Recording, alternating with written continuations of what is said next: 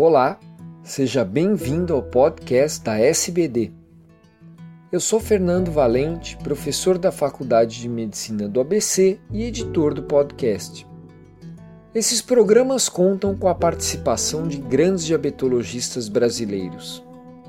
Nessa edição, ouviremos os principais destaques do Congresso da International Diabetes Federation, ocorrido no final de 2015 no Canadá como lançamento da sétima edição do Atlas da IDF. Olá, eu sou o Clemente Rolim da Unifesp, Escola Paulista de Medicina. Eu gostaria de comentar com vocês hoje alguns destaques do 23º Congresso Mundial de Diabetes que ocorreu agora de 30 de novembro a 4 de dezembro em Vancouver, no Canadá, o congresso da IDF. O primeiro destaque foi o lançamento da sétima edição do Atlas da IDF são os dados epidemiológicos atuais sobre diabetes no mundo e particularmente na América do Sul e no Brasil. Bom, nesse lançamento, e aliás esse atlas está disponível free na internet, né, quem quiser pode acessar. Uh, nós sabemos, nós estamos enfrentando hoje um aumento sustentado e sem precedentes de diabetes tipo 2 por vários motivos, entre outros a urbanização acelerada, maus hábitos alimentares, sedentarismo e envelhecimento populacional. Estima-se hoje que a prevalência de diabetes ah, entre adultos de 20 a 79 anos está em torno de 8,8 da população mundial, ou seja, 415 milhões. E no Brasil está em torno de 10% da população de adultos, ou 14 milhões de brasileiros. Aliás, o Brasil ocupa o quarto lugar no mundo em termos de prevalência de diabetes entre adultos, atrás somente de China, Índia e Estados Unidos. Ah, chama atenção que países como Portugal, Egito, Arábia Saudita e México, a prevalência já está em torno de 15%, Arábia Saudita 18%, por exemplo. Aliás, 12% dos gastos totais com saúde no mundo se deve hoje ao diabetes, ou seja, 673 bilhões de dólares americanos. E também um dado que altamente impactante: 5 milhões de pessoas morrem, perdão, morreram por diabetes em 2015, sendo que 130 mil mortes ocorreram no Brasil devido à diabetes e metade, aproximadamente metade destas mortes foram antes dos 60 anos. Um detalhe interessante que a IDF, para tentar deter esse aumento é, sustentado de diabetes no mundo, eles lançaram nove recomendações para se tentar diminuir essa verdadeira epidemia de diabetes, e todas ligadas a hábitos alimentares saudáveis. E, concretamente, eles preconizam né, nesse, no Atlas que se prefira água, café ou chá ao invés de suco ou refrigerantes. Outra hum, recomendação é que se prefira pasta de amendoim ao invés de geleia e doces achocolatados, por exemplo, no café da manhã. Né? O Brasil é um dos maiores consumidores mundiais de refrigerante. Para vocês terem uma ideia, 5 bilhões e 500 milhões de litros de refrigerante são consumidos no Brasil anualmente, o que dá mais ou menos 27 litros por habitante por ano no Brasil. Bom, Passando para segundo highlights, eu gostaria de destacar um simpósio muito interessante que foi chamado Integrating Guidelines into Practice, ou seja, integrando os guidelines na prática clínica.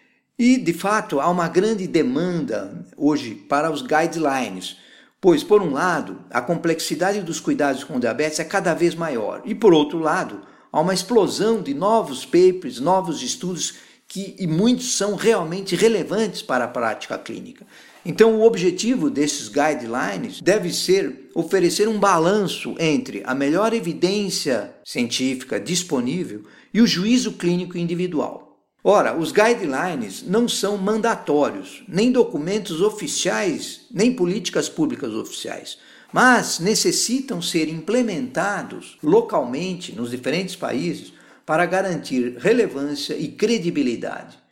Por isso mesmo, seria interessante que esses guidelines fossem adotados como políticas públicas e mais operacionalizados para contextos específicos. Por exemplo, como que eu vou tratar o, super, o diabético super idoso, diabético mais de 80 anos? Qual é a droga de primeira escolha? qual deve ser o foco do tratamento, o objetivo da glicada nesse tipo de paciente. E por último, né, nesse simpósio dos guidelines, foram apresentados quatro diferentes guidelines: o guideline da IDF, da Associação Canadense de Diabetes, o guideline do ADA e ESG e finalmente o guideline do NICE, o governo inglês. Interessante que ah, cinco recomendações foram unânimes nesses quatro guidelines. Todos concordaram com cinco itens. Primeiro, a importância do controle glicêmico para prevenir complicações em diabetes. Segundo, a metformina como terapia de primeira linha. Terceiro, a importância de individualizar o tratamento do diabetes tipo 2. E quarta recomendação, a importância do controle dos fatores de risco vasculares uh, para se prevenir as complicações crônicas do diabetes. E, finalmente, quinta recomendação, que foi unânime, é que se deve fazer um screening regular das complicações crônicas em todos os indivíduos diabéticos. E, finalmente, o terceiro uh, item que eu gostaria de destacar para vocês é que houve um simpósio muito interessante sobre a célula alfa e o papel do glucagon, né, de alpha cell, learning from the past and building for the future. Ou seja, o glucagon é um regulador crítico da homeostase da glucose e desempenha papel relevante na fisiopatologia tanto do diabetes tipo 1 quanto do diabetes tipo 2. Uma coisa que se destacou nesse simpósio é que, que existe uma hiperglucagonemia paradoxal tanto no diabetes tipo 1 quanto no diabetes tipo 2 e que talvez a secreção de glucagon pelo intestino, que é uma coisa recente que se descobriu, tem um papel nessa hiperglucagonemia, por exemplo, pós-prandial e mesmo no estado de jejum. Além disso, o glucagon é a nossa defesa mais rápida contra a hipoglicemia, aumentando a produção hepática de glicose. E hoje nós sabemos que, além do fígado, o receptor do glucagon está presente no cérebro, no coração e nos adipócitos.